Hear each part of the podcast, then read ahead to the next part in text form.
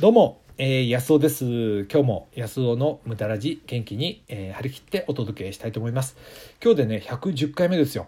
まあ、よく続いてますよね。で、そのね、一つのあの理由はね、やっぱりあなたの聞いてくださってるあなたのね、やっぱいいねですよ。これがね、あのね、あのすごい励みになるんですよ。で、毎回ね、放送をこうね、オンエアした後、いや誰も聞いてくれないんじゃないかなとかって思ってね。今日のつまんないかなとか。なんかちょっとねまあそんなこと思うんですよ。僕もね。で怖くて朝とかね開けないんですよ。まあ大してついてないかもしれないなみたいなね。でお昼過ぎぐらいにちょっとおっかなびっくり開くとおお100超えてる。嬉しいみたいな感じでね。じゃあ今日も張り切ってね放送しちゃおうかなとかって思うわけなんですよ。まあ人間っていうのは、えー、やっぱりね自分で自分をね前回あのね定義づけなきゃいけないとかって言うけどやっぱり弱いもんで人にも認められるとそれはね励みにはなりますわね、まあ、そんなわけなんですね。で、えー、っと今日はねあの仕組みの分かる面白さということでねお話したいと思います。あそうそうこの番組は無駄の大切さをあれこれお話してるんですね。人生にね彩りを与えるのは無駄。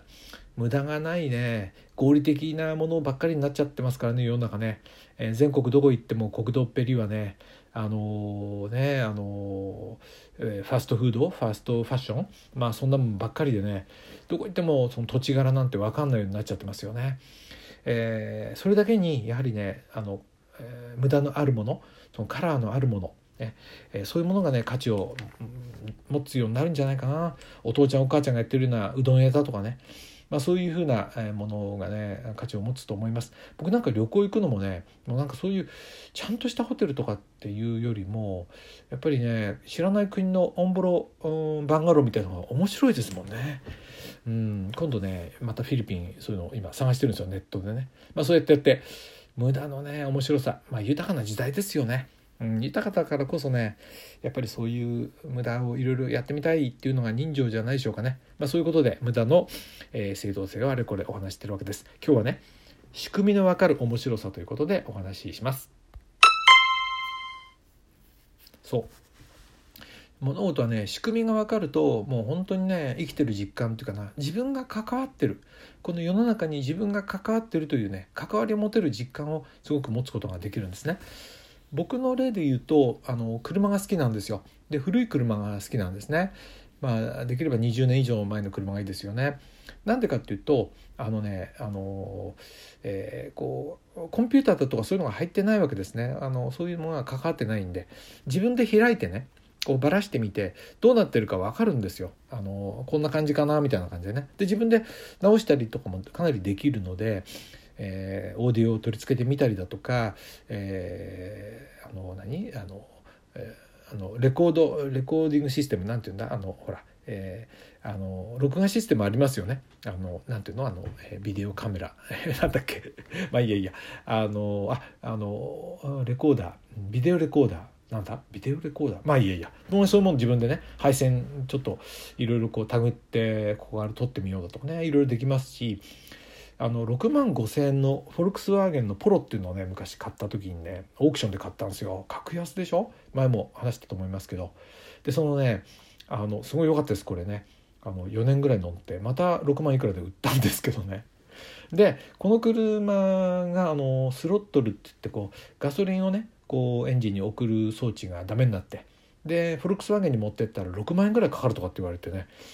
冗談じゃないよと思ってね 帰ってきてそれでオークションでインターネットオークションでそこの部品みたいのをこの辺かで合うんじゃないかなみたいな感じで5,000円ぐらいで取り寄せてですねで近くの、工場で、それくっつけてもらったらですね数千円でくっつけてもらったら見事調子が戻ってですねいやおいざまあみろみたいな感じですよね。まあこういう楽しみです。もう可愛くてしょうがないですよね。自分がこう何か車のいろんなところを理解しながら、えー、ていうかなこう仕組みが分かって動かしてる楽しさですよね。まあ、車だと分かんなかったら女の人だったら例えばお料理好きな人だったらこう隠し味だとかねいろんなどっか外食した時にあこれこうやって作ってんのかなとかって言ってで家帰って同じ味出せたりしたらすごい楽しくないですか？あるいは服なんかでもねああいう風に作るといいかなと思って自分でね家帰って作れる人？そんなのねもう楽しくてしょうがないと思うんですよ。でそういう楽しみやっぱり自分が本当に関わってる楽しみ、えー、仕組みが分かって関われる楽しみこういうものがどのぐらいあるかっていうのがね人生楽しいんじゃないのかな。あの旅行もそうですね僕なんかね、まあ、毎回言ってますけど旅行ただ行ったんじゃなくってあの、まああのね、まず有名なとこは行かないです。あの名物みたいなものはね。大体あれはねやらせっていうかあなんていうかな大したことないですよね。それよりは自分が行ってあの探してみる。現地の人と話してみていいところを聞いてみるね。これがいいですね。あと歴史をそこで知ってみると、えー、今から150年前例えばね明治維新の頃この辺にはね、えー、北海道の北見なんかね明治だとかっていう時は発火でねすごかったんでしょあのー、ね、世界の発火の7割ぐらいを北見で作ってたんですよね。北海道のね。それで、えー、大きな町になったわけでだからその頃を思いながらね百何十年前とかは大変なにぎわいだったわけでしょうね。えー、今ね残念ながら商店街ねどうしたのかと思うぐらいガラガラですよ。あのカーリングの人たちがパレードやる時以外はね本当不安なぐらい僕も行ったんですけどね、まあ、まあそういうふうになってね申し訳ないですよね。まあそのえー、いやそういう街が好きだからこそねにぎわってほしいなとか思うんですけどでも目をねうっすらこう閉じてみるとそこにあの発火がねえー、こうで世界的に賑わってた。いろんな人が来てた。そういう街がね目に浮かぶような気がして。そうするとその街ってもんがすごく愛おしくこう思えてくるわけなんですよね。うん、なんか自分がその関われるっていうかな、うん、そうでないともしガイドさんに連れてってもらっただけだとねやっぱりガラス1枚海外なんか行ってもガイドさんに連れてってもらうじゃなくて自分の言葉で自分で話してみて通じなかったりしながら歩いてみると本当にこう実感できるしガイドさんに、えー、ただ連れてってもらったのとねやっぱりねなんだかねこうガラス1枚隔てたようなあの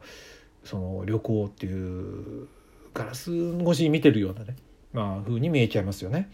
あとね健康も自分でコントロールできると面白いですよね。えー、例えばこう中年にな中高年になってきてねお腹が出っ張ってきて嫌だなと思ったらなんでねこんなお腹が出てくんだろうと思ったらねあそっかそっか勉強してみると代謝っていうのが落ちるんだなじゃあ代謝を上げるためにはどうしたらいいのかな？筋肉を鍛えたりあるいは、えー、代謝酵素ってものをしっかり作れるようにタンパク質をしっかりとってそしてこのタンパク質が仕事できるようにビタミンのねえ B6 だとかあるいは脂肪が燃えるようなビタミン B2 なんかを取ってみてサプリメントなんかも足してみてそして、え生活態度を悪くしてこうしてってなって、えやってみると確かにお腹が出っ張らないうわすごいなみたいなね。こう実感ですよね。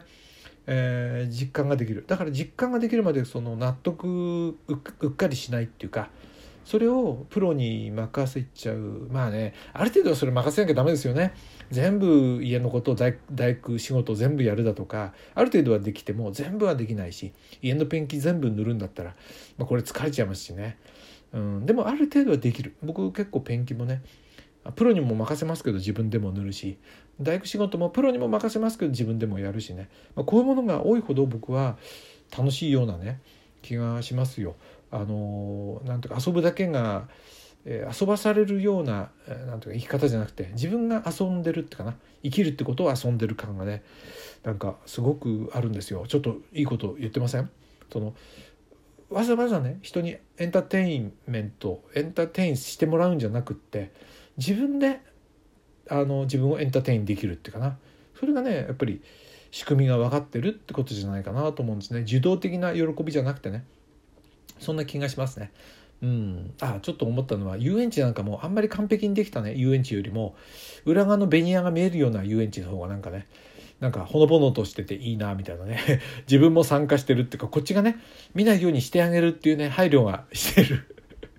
ぱりそこに参加型のねエンターテインメントのような気がしますよね。うん。レコードなんかもねやっぱこの針がこの溝をねシュワシュワシュワシュワこうやりながら音を立ててこの音が出てんのかなって見えるとねやっぱりそこに参加してる気がするし少しでもその楽器が自分で弾けたりするとねよりこのまた楽しみができるということで仕組みを分かるとねだからいろんなことに好奇心持って仕組みについてねちょっと興味を持つそうするとねあれこれ面白くなってくるんじゃないでしょうかねうんまあ無駄な話ですよねお金出してあのプロに任せればそれで済む話ですけどそれじゃあ面白くないじゃないかっていうのが、まあ、今日言いたかったわけです。はい。ということで、えー、ですね。まだうちの奥さんがねあのちょっと息子のとこにお手伝いに行ってるわけなんですよ。だからね今日もね忙しかったですよ。うんあのー、ちょっとねあの犬の散歩行ってですねそれからあその前にあのちょっと食材とか買いに行ったりしてほいで犬の散歩行って帰ってきてそれから野菜をね刻んだりなんだかんだしてそれでやって洗濯物を畳んでですねそれでえー、っとアルコールやってそしたらねちょっと疲れてえー、10分ぐらいねちょっと横になりましたベッドでね、うん、うちの奥さんがねよくねその家事の合間でお風呂入らないでちょっと横になってるの見てね早くお風呂入ればって言うんだけどうんうんとかってねぐったりしてるの見たりするとあこれなんだなと思ってあのー、やっぱり自分でやってみるっていうのは大変ですわね、うん、まあでも楽しんでやりましょう。明日はうちの奥さん帰ってこられるようなんでね、えー、まあ綺麗にしてお迎え申し上げたいなと思っている今日この頃です。ということで、えー、今日もね野草の無駄ラジ最後まで聞いていただいてありがとうございました。あなたはどんな一日をお過ごしでしたでしょうかね、えー、それから、えー、仕組みの分かる面白さについてね。あなたはどんなこと自分が関われるとお料理ですか、えそれともなんだろうな。あのペットの世話ですか？自分が関わっている楽しさ、えまた、えコメント欄からね教えてもらえたらと思います。予想でした。どうも。